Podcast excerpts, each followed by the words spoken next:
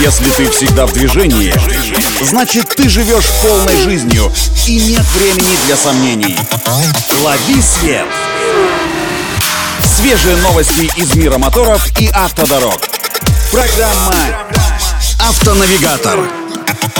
Только вперед!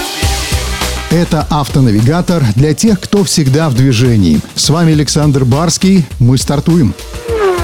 Стало известно, что премиальный суббренд южнокорейского автогиганта Hyundai Genesis выпустил электрокроссовер Genesis GV60, который получил бесключевой доступ с функцией распознавания лиц. Он станет первым автомобилем в мире, который сможет распознавать своего владельца по лицу.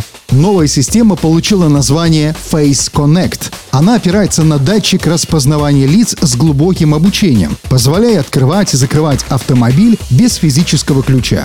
Заводить машину предлагается с помощью отпечатка пальца, а это значит, что теперь водителям больше не придется носить с собой ключ от автомобиля. Также владельцам Genesis GV60 будет доступна еще одна опция под названием Digital Key, позволяющая открывать и закрывать двери автомобиля с помощью смартфона или смарт-часов.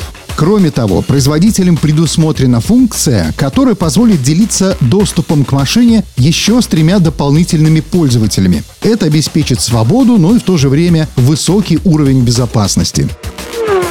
А сейчас информация к размышлению.